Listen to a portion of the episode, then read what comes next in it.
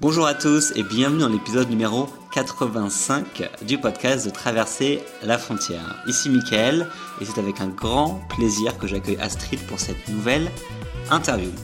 Donc Astrid est déjà apparue dans le podcast, c'était il y a un an et demi lors de l'épisode 54 et elle revient pour nous parler de sa dernière aventure. Donc elle a parcouru toute la route de la soie depuis Xi'an en Chine jusqu'à Istanbul en Turquie en passant notamment par l'Ouzbékistan ou bien l'Iran. Mais attention, elle n'a pas fait ça n'importe comment puisqu'elle a fait ce trajet entièrement en stop avec un de ses amis. Et dans cette interview, on discute bah, de l'idée de ce voyage et pourquoi elle s'est lancée dans un tel périple, comment s'est déroulé le voyage pays après pays. On nous parle aussi de la facilité ou non de faire du stop sur la route de la soie et plein d'autres choses comme ses rencontres les plus marquantes, son budget que vous allez voir est tout petit euh, pour notre voyage ou encore ses conseils si vous souhaitez aussi faire du stop. Bon, enfin, n'oubliez pas de vous abonner au podcast sur votre application préférée et de me laisser un petit commentaire sur iTunes. Ça m'aide énormément. Allez, c'est parti pour l'interview. Bonne écoute. Bonjour Astrid. Salut Ça va? Ça va et toi? Bon, on est dans un cadre un petit peu bizarre parce qu'on est à, à Millau, dans un petit parc. On est au salon des blogueurs voyage et euh, vous risquez d'entendre un petit peu les oiseaux qui chantent derrière nous, donc c'est super beau. Et on risque d'avoir des regards étranges parce que je tiens un petit micro entre nous deux. c'est chelou. Mais bon, alors euh, Astrid, c'est la deuxième fois que tu reviens sur le podcast. Tu étais venu, euh, bon, je sais plus c'était quel numéro, mais il y a allez, un an et demi. Tu nous avais parlé bah, de comment on pouvait faire pour voyager avec euh, un tout petit budget. Parce que c'est vrai que tu voyages euh, assez routes. C'est ça. Donc tu reviens d'un voyage de dingue. Tu as fait toute la route de la soie depuis l'Asie jusqu'à Istanbul pendant 9 mois, c'est ça C'est ça. Ok, c'était quand ça Donc c'était l'année dernière. Euh, J'ai pris un vol pour, euh, pour la Thaïlande avec euh, José, un de mes meilleurs potes. On a vadrouillé un peu en Asie du Sud-Est et puis assez vite on est monté à Xi'an en Chine, l'un des départs principaux de l'ancienne route de la soie.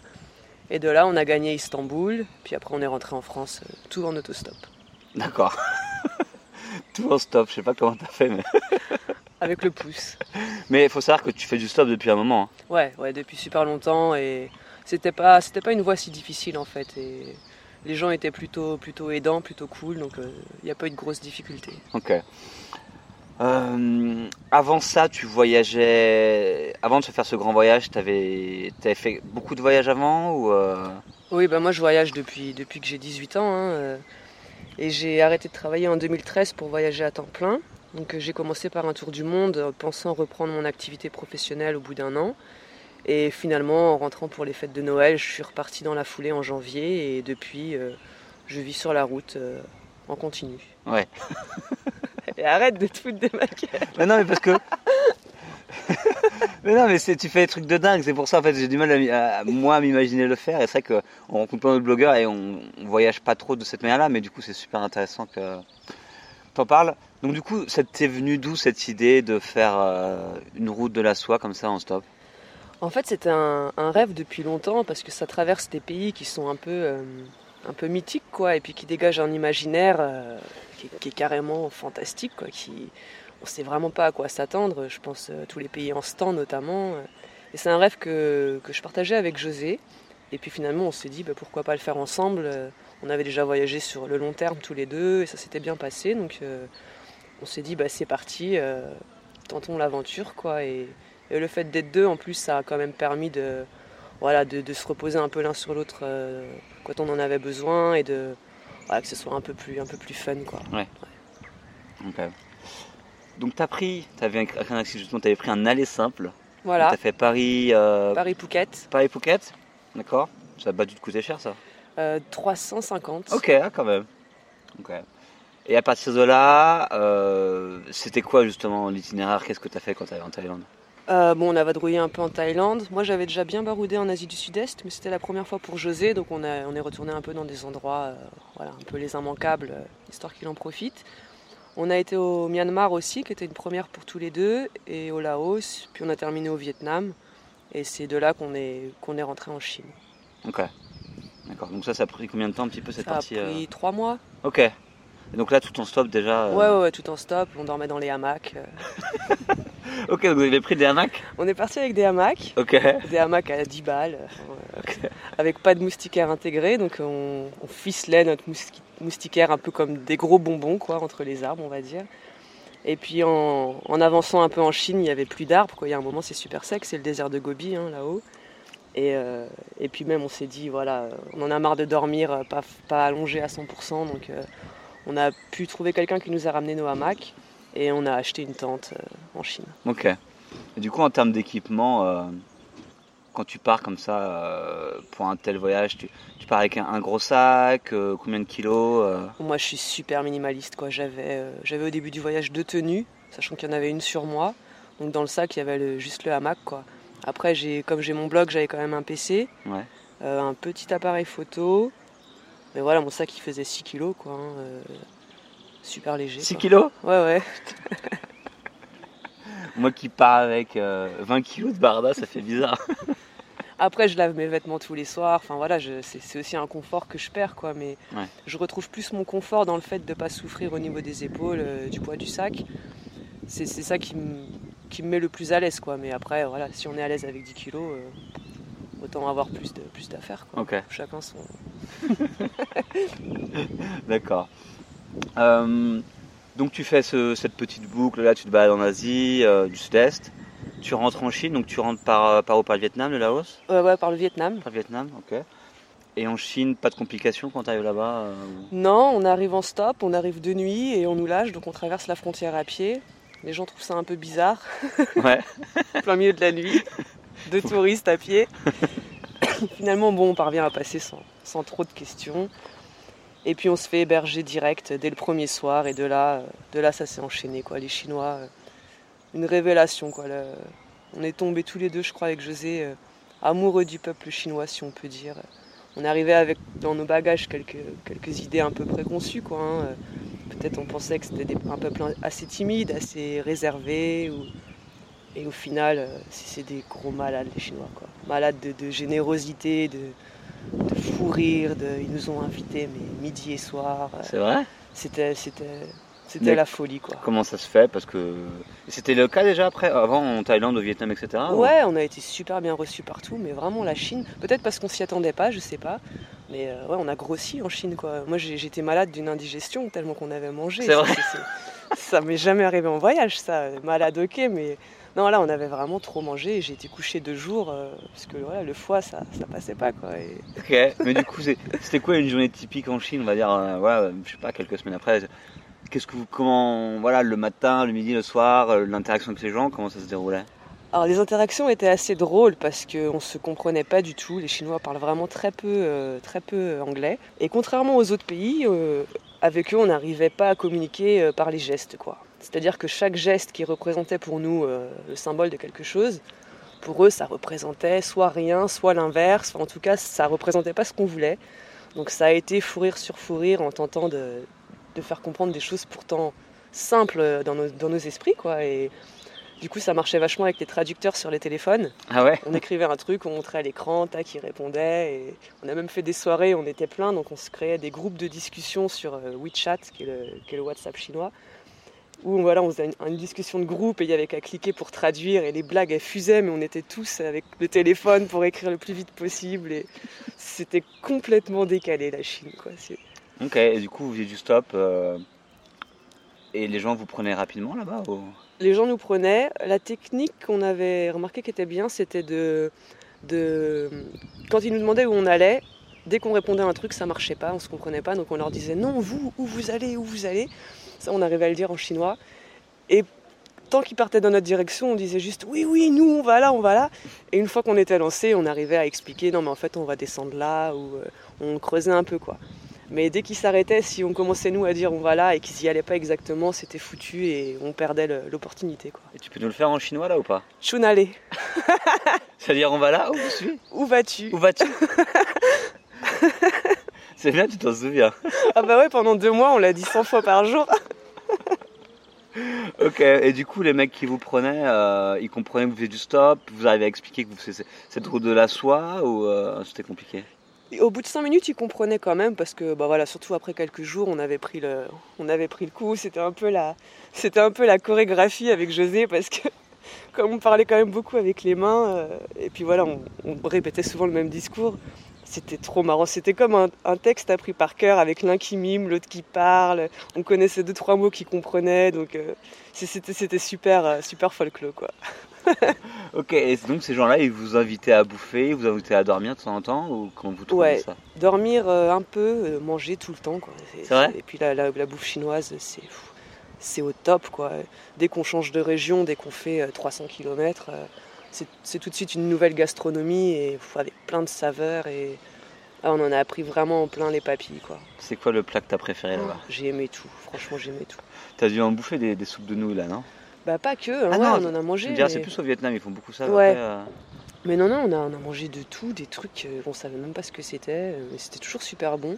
Après, ils mangent tout, les Chinois, quoi. Puis Ouais. des fois, c'est super épicé. Donc, il y a eu des, des- des repas où on, on a bien sué.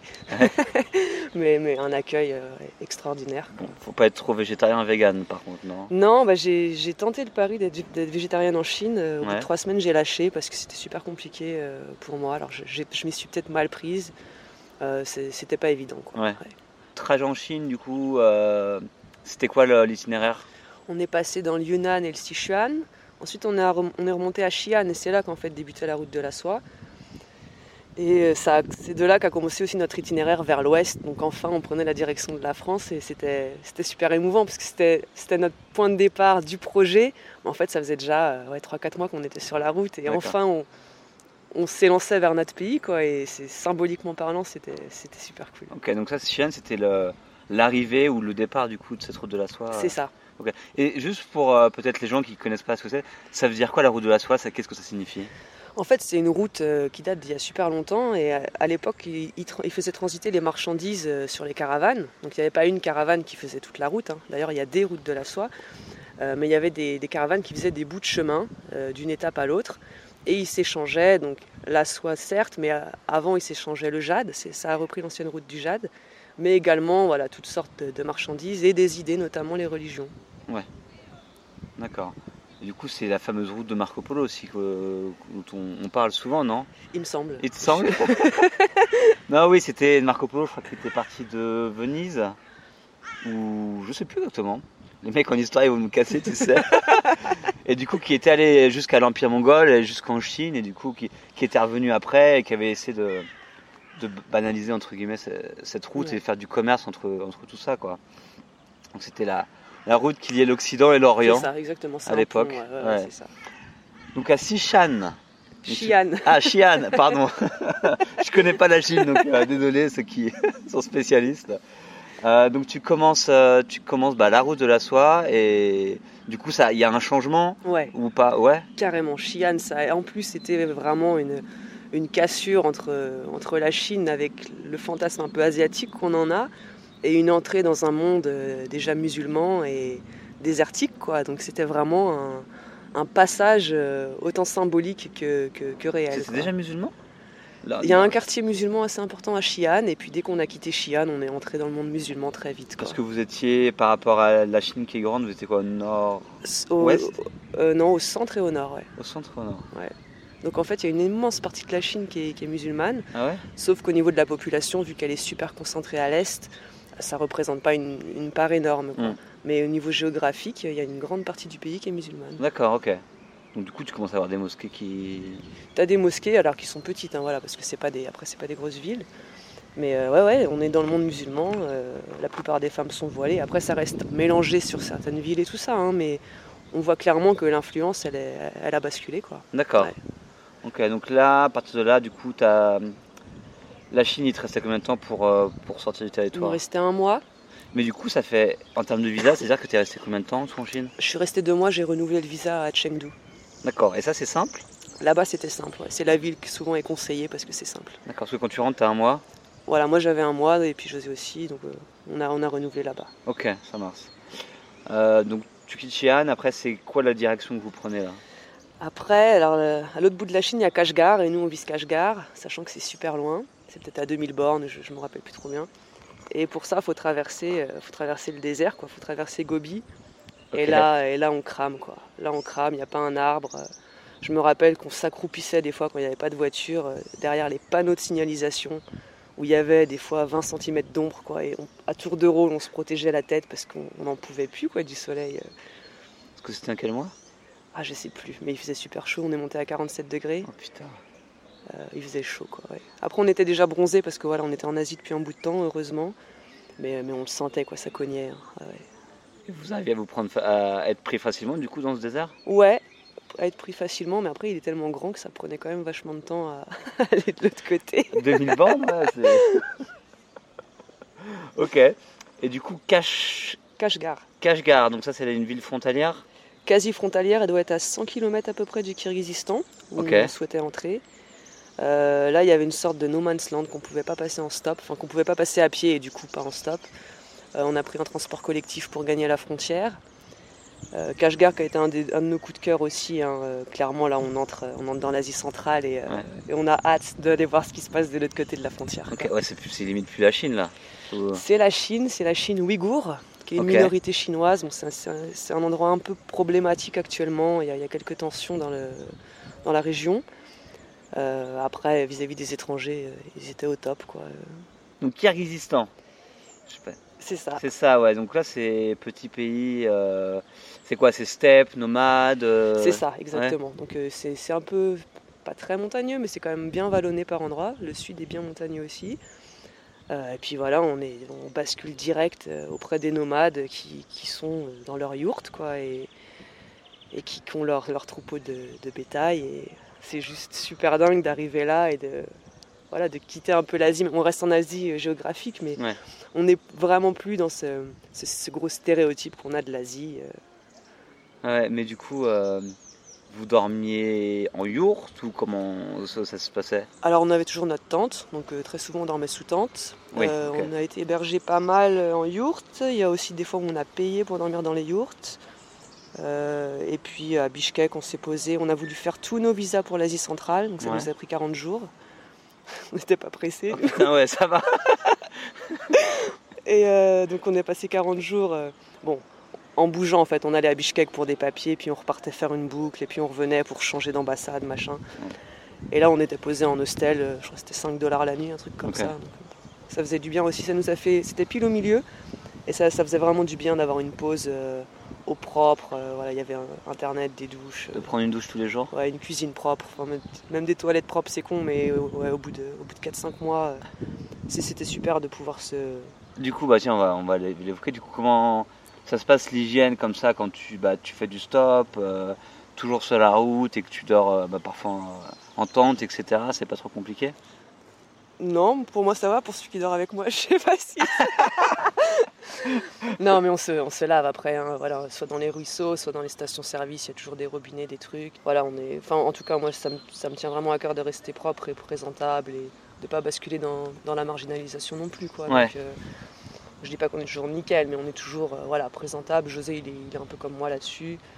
Et puis voilà, tu dors chez des gens, tu vas pas arriver tout crasseux, ça, ça se fait pas quoi. C'est vrai que des fois, faut- c'est un peu technique. euh, quand tu es malade, moi j'étais vraiment malade bah, dans le désert justement.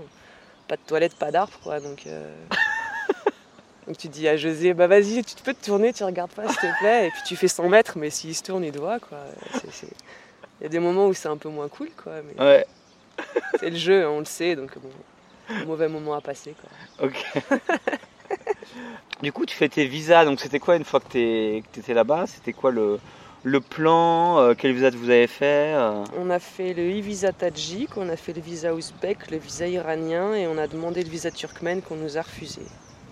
Ok. Voilà, ils le refusent une fois sur deux à peu près. Donc, euh, Donc, pas de Turkménistan. Pas, pas de Turkménistan. pas de Turkménistan, ça nous a obligés à rentrer au Kazakhstan et à prendre le bateau pour Bakou en Azerbaïdjan. Euh, puis après à poursuivre dans le Caucase avant de, de redescendre en Iran. D'accord, donc à la base, le chemin est beaucoup plus droit. Tu- Voilà. Tu traverses du coup, là, tu es au Kyrgyzstan, donc tu traverses.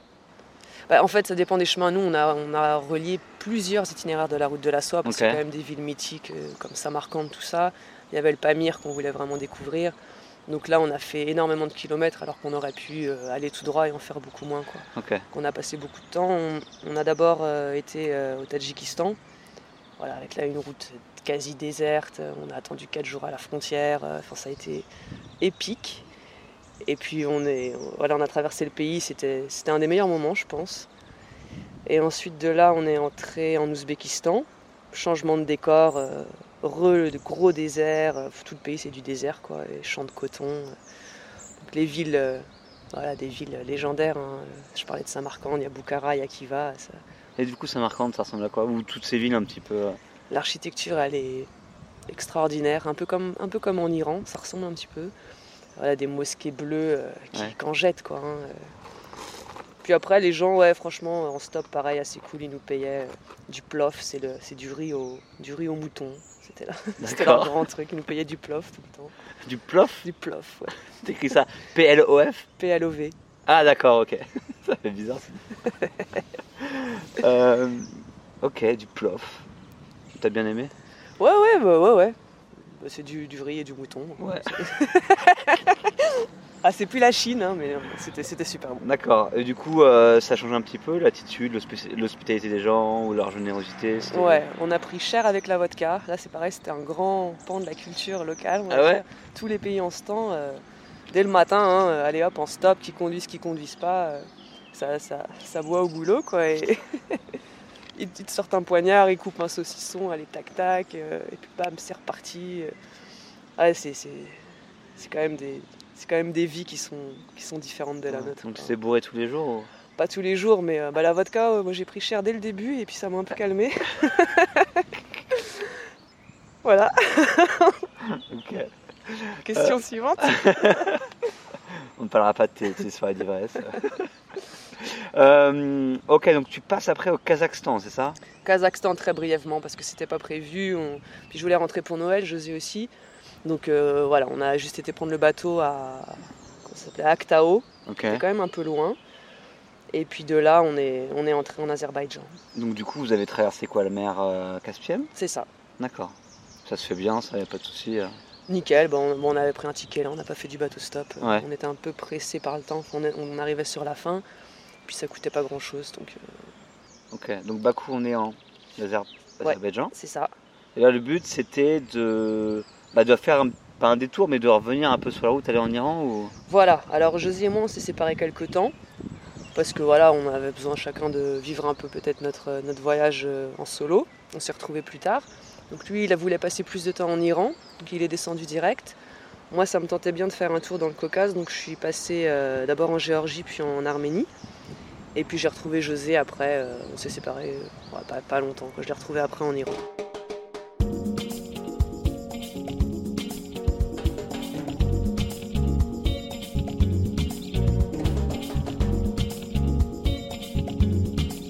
D'accord, et l'Iran, tu y as passé combien de temps? L'Iran, j'ai dû y passer deux semaines à peu près, je sais plus. D'accord. Ouais. Et ça s'est passé comment Parce que l'Iran, il y a toujours euh, plein de, On entend pas mal de choses en fait sur l'Iran, euh, bonnes comme mauvaises, et du coup, comment ça s'est passé pour toi? L'Iran, ça a été un peu compliqué. Euh, c'est assez dur de répondre à la question parce qu'en même temps, c'était sûrement mon pays préféré. Euh, quand je suis arrivée seule et en stop, j'ai eu énormément de soucis avec, euh, avec les mecs en Iran. Voilà, des soucis qui ont été assez, ça a été assez loin. Et ça faisait déjà quand même plusieurs semaines que, que je galérais un peu dans, dans les pays d'avant, euh, étant seule avec les gars, quoi. Ouais. Pourtant, j'étais pas du tout habillée sexy, je respectais, j'étais voilée, j'étais couverte jusqu'aux mains, jusqu'aux chevilles. Puis j'étais très claire sur mon discours, je portais une fausse bague, bague de mariage et tout ça. Enfin voilà, j'étais quand même assez euh, irréprochable du mieux possible, on va dire en tout Ouais. cas. Mais voilà, ça n'a pas empêché que j'ai quand même eu des altercations euh, assez violentes, quoi. Donc euh, c'était un peu compliqué. Et José, lui, a eu aussi des déboires euh, mémorables de son côté. Tu me disais qu'il était allé en prison, non Un truc comme Ouais, ça il, a, il a fait de la garde à vue euh, pour, le, ouais, pour, pour des raisons qui, qui- qui nous dépassent. Quoi. Et, du coup, on, on se téléphonait quand même, on était restés super proches évidemment. Puis il m'appelle un soir, il me fait Oh là là, c'est la merde, tu peux pas savoir, machin. Il me raconte, je dis Oh là là, ben moi c'est pareil, il m'est arrivé ça, ça, ça. puis il me dit bah, Tu veux pas qu'on se retrouve Je dis Vas-y, j'arrive demain. Puis le lendemain, j'ai tracé, j'ai été le rejoindre. Et puis ça a été un autre euh, visage euh, du pays après. D'accord, parce que les soucis qu'il y a, c'est beaucoup lié à la relation homme-femme et ce qui est autorisé, ce qui n'est pas autorisé euh, sur place, c'est C'est ça, ça. Parce que c'est super, c'est super strict et régulé la façon dont tu peux agir avec l'autre sexe. c'est strict, c'est surveillé et en plus, euh, pour nous, il y a des choses qui sont interdites qu'on ne peut pas concevoir, quoi. Comme euh, boire un café avec quelqu'un du sexe opposé sans même qu'il y ait de, même de, ne serait-ce que de regard tendre hein, à distance. Ouais. C'est ça, c'est ça, c'est un délit, quoi. Et voilà, il y a des choses qu'on ne peut pas faire. Une femme ne peut pas chanter dans la rue. Ou... en fait, la liste, elle est super longue. Et évidemment qu'on s'était renseigné et qu'on savait qu'il fallait pas faire ci, pas faire ça voilà, ni l'un ni l'autre, on a eu des, romances là-bas ou de ce genre de choses, quoi. Donc on, pensait être irréprochable en fait. Et euh, après, ça dépend toujours sur quel flic tu tombes, mais ça dépend toujours. Euh, voilà, et lui, ça avait mal démarré. Et, et moi, j'ai pas eu de soucis avec la police, mais j'ai eu des soucis directement avec les mecs parce que ouais, dans leur voiture, un peu tout est permis, quoi. Hein, euh, et, les limites qu'ils pouvaient pas dépasser en public, ils se dérangeaient pas pour les franchir outrageusement, quoi. Du coup, mais t'as pas eu de d'agression directe sur toi ou des choses aussi? C'était. on va pas, on va pas gâcher le podcast. Non, non, mais, c'était compliqué. Non, c'est vraiment été compliqué. Ouais, donc peut-être que le, stop en Iran pour une fille seule, c'est peut-être pas le, meilleur truc à faire. Faut s'attendre à être pas mal harcelé, quoi. Ok. Donc peut-être pas faire du stop pour être accompagné. Du coup, tu disais qu'après tu as rejoint ton ouais, Après nickel. Après moi j'avais toujours ce petit arrière-goût, hein, on va dire en tête, de savoir euh, que si j'étais seule, ça se passerait pas comme ça. Mais mettant ça de côté, on a eu des rencontres euh, super belles. Et après, dans les familles, c'était vraiment cool. Quoi. Les, familles, c'était le mieux parce que ah, voilà, il y avait la maman, il y avait le papa, il y avait les gamins. Et ça se passe comment Parce que tu disais que c'était un des pires, entre guillemets, et un des meilleurs aussi. Enfin, c'était super contrasté. Et du coup, les côtés super positifs pour toi, c'était. C'était ça, c'était les gens. En fait, c'est ça qui était fou. C'est que les pires moments, je les ai eus parce que certains ont un peu abusé, mais les meilleurs, je les ai eus parce que. Il y a eu l'autre facette euh, des Iraniens qui, qui est juste extraordinaire. Quoi. C'est un peuple vraiment qui, dans sa culture accueille l'autre et, euh, et à, ça, c'est ils mettent un point d'honneur à nous recevoir comme, comme des rois. Quoi. Et, vraiment, quoi, pour le coup. Euh, du coup, ils t'accueillaient, ils faisaient à manger euh... Ils faisaient à manger, ils nous kidnappaient trois jours pour pas, que, pas qu'on parte de chez eux, qu'on reste là à manger. Ils voulaient laver notre linge, enfin, ils voulaient vraiment se mettre en quatre pour que qu'on reparte avec un sourire euh, gigantesque. Quoi. C'était super émouvant et, et je crois qu'en Chine, c'est arrivé aussi. Mais ouais, Chine et Iran, on est parti plusieurs fois avec la larme à l'œil un peu. Euh, pourtant, on est rodé, hein, mais ces deux pays, ça a vraiment été euh, des, coups de cœur vis-à-vis de la population. D'accord, ok. bon, ça, ça, tombe bien parce que je compte aller en Iran. Donc, euh, c'est, des bons, des bons signes. Ok, donc tu repars d'Iran. Et là, du coup, cette dernière étape de, cette route de la soie, c'est, la Turquie. C'est ça. Et eh ben la Turquie, c'était le troisième voyage pour tous les deux, la Turquie. Euh, voilà, un pays qui est quand même assez simple de voyager là-bas. Et puis ça, ça, marquait aussi notre, notre arrivée en Europe. Hein. Istanbul, c'est à cheval sur l'asile Europe. Puis c'est déjà assez occidental hein, comme ambiance. on, est, on est à la porte, quoi. Ça, c'est clair qu'à la porte de l'Europe, quoi. Et c'était super émouvant. De, voilà, on a, après la Cappadoce, où, déjà on s'est émerveillé euh, comme des rois, quoi. Et arriver à Istanbul, ça a été... Euh, ouais, on était, on était super heureux, on était super triste, on était super fatigué, on était super tout. Ah ouais, il y avait un mix d'émotions. Ah ouais, ouais. Puis euh, on a été hébergé chez une pote de José. Et voilà, elle nous a lâché une maison au cœur de la ville. Enfin, c'était le top du top, quoi, franchement. Puis les Turcs, super cool, ils payent toujours le café. Voilà, c'était, c'était parfait, je pense. La, partie turque, euh, ouais, c'est, c'est un mot un peu bizarre, mais c'est, c'était parfait. D'accord. Donc du coup, entre euh, Phuket et Istanbul, il s'est passé 9 mois quoi, en tout? Et à Orléans, jusqu'à Orléans. Ah, t'es allé jusqu'à Orléans après? ouais, D'accord. Euh, ça, fait, ça fait beaucoup de kilomètres en stop là quand même. Ça fait beaucoup, à vol d'oiseau, beaucoup moins. À vol d'oiseau, je sais pas, j'imagine qu'il y a dans les 8-10 000, je suis pas trop sûr, mais à peu près. Ouais, euh, quand même, non? C'est pas si énorme que ça. Enfin ah bon, il n'y a pas. Au-delà de 10 000, je suis pas sûr. D'accord. en stop, on a fait 35 000 bornes. J'avais compté au jour le jour, donc euh, c'est un compte fiable. Je notais les kilomètres et tout. Donc c'est immense, quoi. C'est quasi la circonférence de la planète. Et du coup, par jour, c'était quoi les.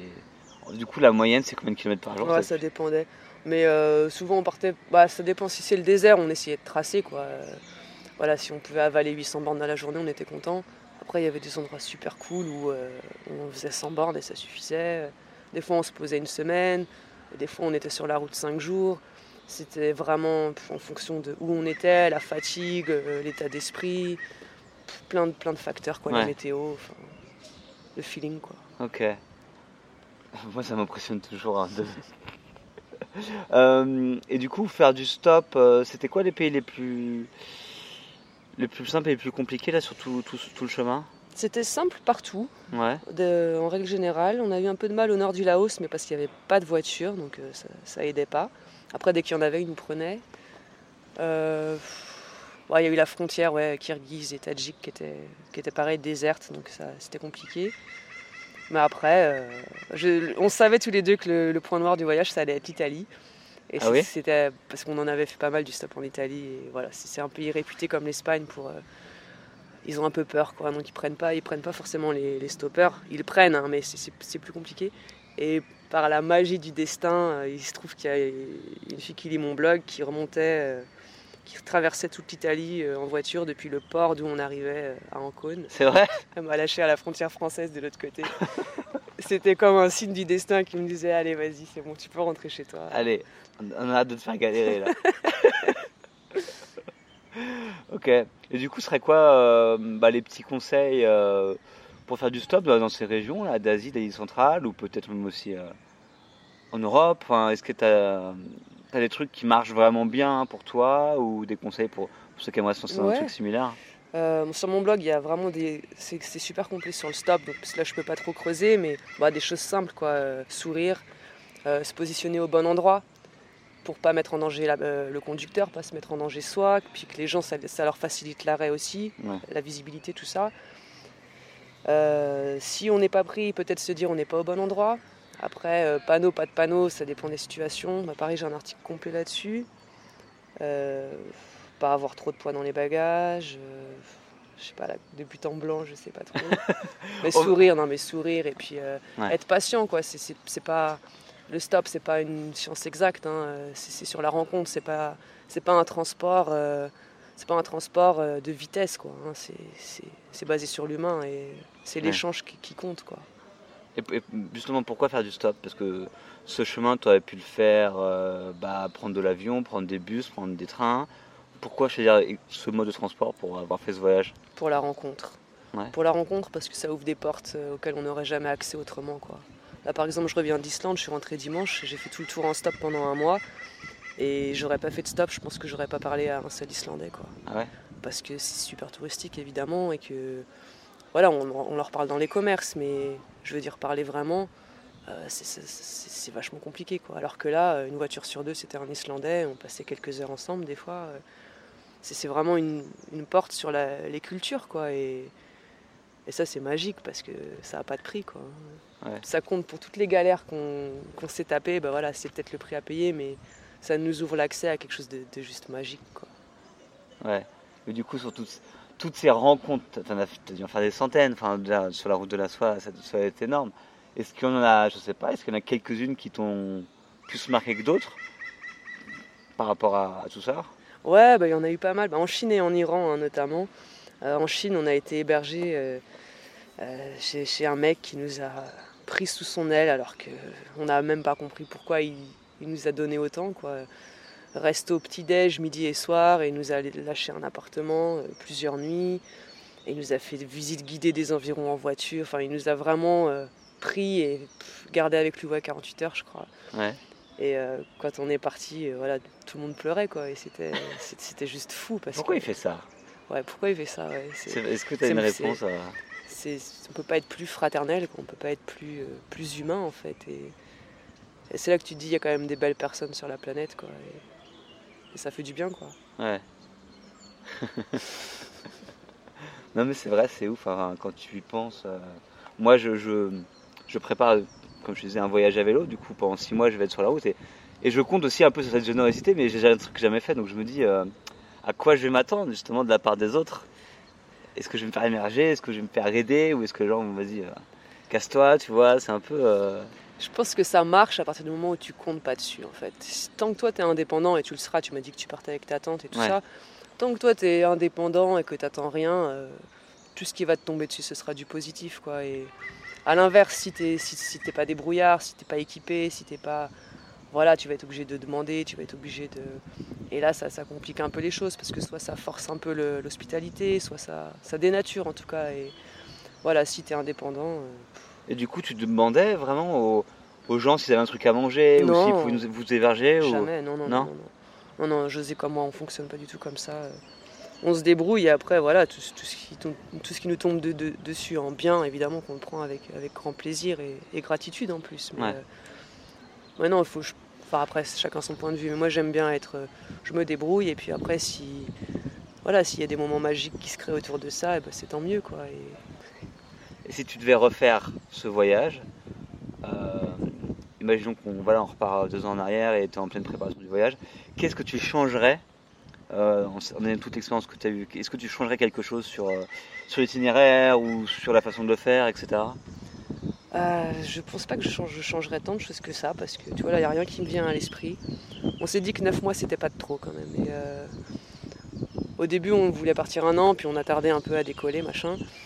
On a 9 mois et puis on... t'as des moments où t'en vois pas le bout et puis en fait quand t'arrives tu te dis waouh c'est passé tellement vite et il y a eu tellement d'endroits aux à côté, aux abords qu'on voulait voir puis qu'on n'a pas vu. euh, Ouais c'était vachement rapide. quoi. Ouais.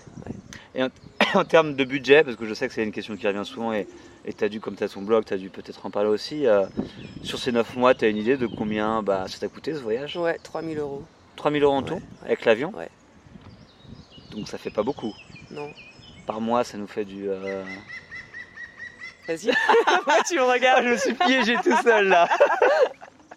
J'ai pas envie de faire les comptes, mais. euh,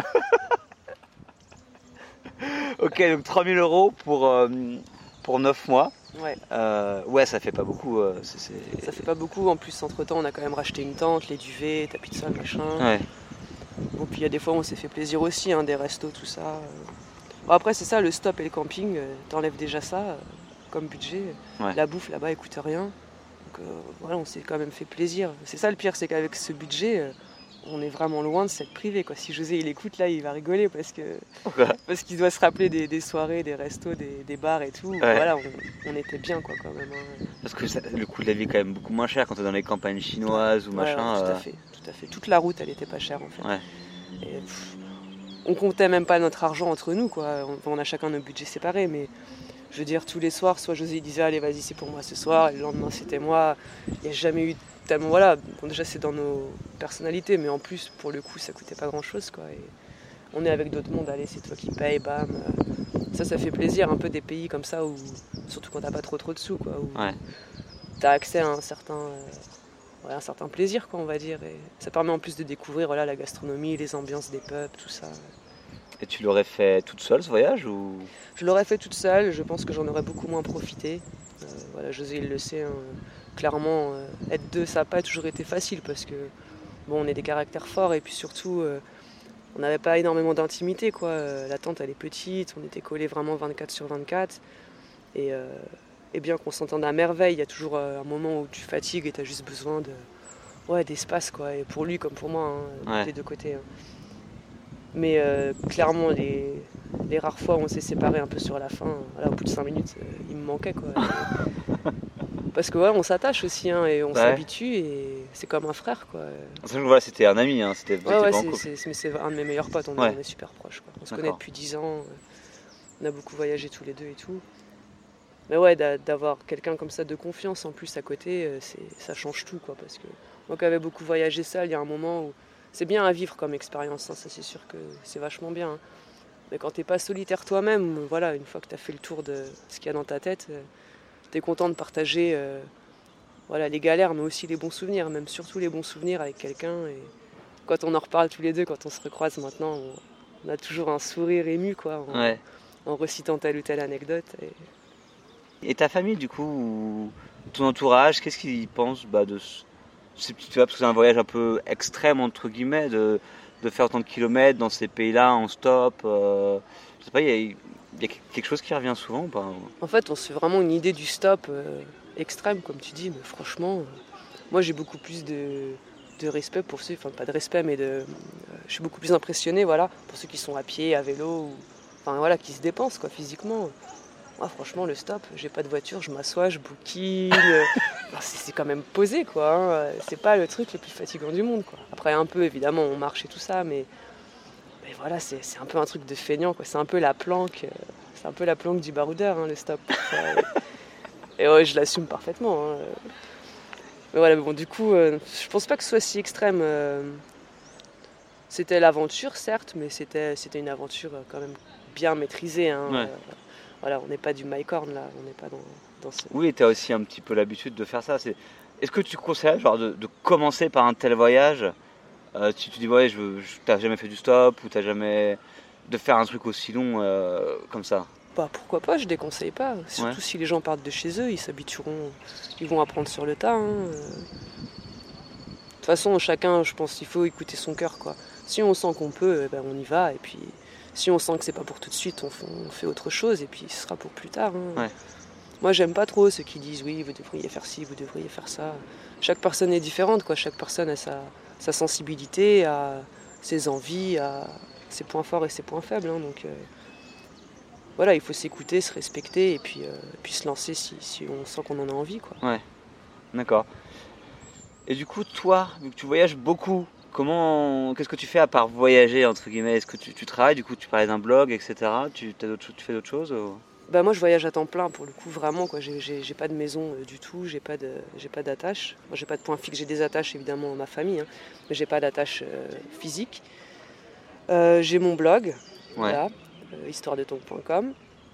Et puis après, qui est magnifique, allez le voir, je le mettrai lien. Non mais c'est vrai, j'ai déjà peut-être dit, mais tu écris très bien, tu fais des jolies photos et tu as plein de contenu. D'ailleurs sur les routes de la soie, tu as fait au moins une dizaine d'articles, non? Euh, pas facile. ouais. Ouais, donc euh, si vous voulez aller voir en profondeur vraiment euh, les récits d'Astrid, parce qu'on peut pas tout raconter comme ça, il faut, faut aller lire. Euh, mais du coup, ce blog, c'est, ton activité aussi, du coup, que tu fais à côté. euh. C'est mon activité principale, Ouais. euh, sachant que ça va pas bien loin. hein. Moi, je suis pas dans le, je suis pas dans le business. hein. Je, suis, je suis dans le voyage et après, voilà, il faut bien que j'ai quelques dépenses et tout ça, comme j'expliquais. Mhm. Euh, mais on est, on reste dans un cadre quand même très, euh, euh, très terre à terre, quoi. On peut dire. du coup, le financement de tes voyages, c'est, euh, bah c'est ça. c'est ça, c'est par le blog. Mais quand tu dépenses très peu, C'est vrai que tu t'es pas dans le business, quoi. c'est vrai que tu dépenses pas beaucoup. Ok. Ça, et puis après, je fais de l'accordéon dans la rue, si besoin. Ouais. Euh, des fois, je vends mes textes. Et puis cette année, là, je donne des conférences. Ok. Donc voilà, mis bout à bout. euh. Puis le truc, c'est quand t'as appris à voyager sans argent, pff, après, quand t'en as juste un peu, euh, c'est que du plaisir, quoi. Ouais. Limite, tu sais pas comment le dépenser ou... si, mais c'est- enfin, c'est- c'est c'est pas une nécessité, quoi. C'est Ouais. un gros bonus, clairement. hein. Je, je- Attention, moi, je crache pas dessus. hein. Mais c'est du bonus, quoi. Voilà, ça permet de payer des cafés, ça permet de. Mais s'il y a pas, il y a pas, quoi. Ouais. On va arriver à la fin. Nous, faut qu'on aille euh, à nos conférences après. Est-ce que bah, du coup, tu auras un petit mot de la fin euh, sur bah, ce voyage ou autre chose ou une question que je t'ai pas posée, que tu aimerais répondre euh, pour clôturer l'interview? Bah ouais, le stop, on vraiment s'en fait une idée qui est, qui est pas toujours, euh, pas toujours très juste et euh, sans se lancer dans des, dans des défis un peu fous comme ça, tenter sur des courtes distances ou entre amis, ou... ça permet vraiment des fois de, de faire des rencontres auxquelles on, on s'attend pas et d'avoir confiance un peu dans, dans l'étranger, quoi, je veux dire dans l'inconnu. Et ça fait pas de mal quoi, dans nos sociétés où on nous pousse quand même à, à la, à la peur, quoi, hein, euh, les uns contre les autres. Là, on, voilà, on sent vraiment que qu'aujourd'hui, il faut se méfier, il faut se protéger, il faut, c'est quand même des mots qui ressortent vachement. quoi. Mm. Et l'autostop, ça prend tout ça à, à contre-pied et c'est une bouffée d'air. quoi. C'est vraiment euh, un message opposé qui dit mais c'est bon, celui que tu connais pas est pas forcément mauvais, voire il est peut-être même très bon. Et, et ça, ça fait plaisir, quoi. Ça fait, ça fait du bien. ouais. Ok. Super, merci Astrid. Ouais, c'est moi qui te remercie. À bientôt, ciao. Salut. Et voilà, l'interview avec Astrid est maintenant terminée. J'espère que ça vous a plu et que ça vous donnera envie bah, de partir faire soit du stop ou soit aller euh, parcourir la route de la soie, soit entièrement, soit euh, quelques pays qui se trouvent euh, sur cette route mythique. Donc merci beaucoup Astrid bah, de nous avoir raconté son tour et de nous avoir raconté toute son histoire passionnante. Et bien sûr, merci à vous d'avoir écouté ce podcast jusqu'au bout. On se retrouve pour un épisode très très vite. À bientôt. Ciao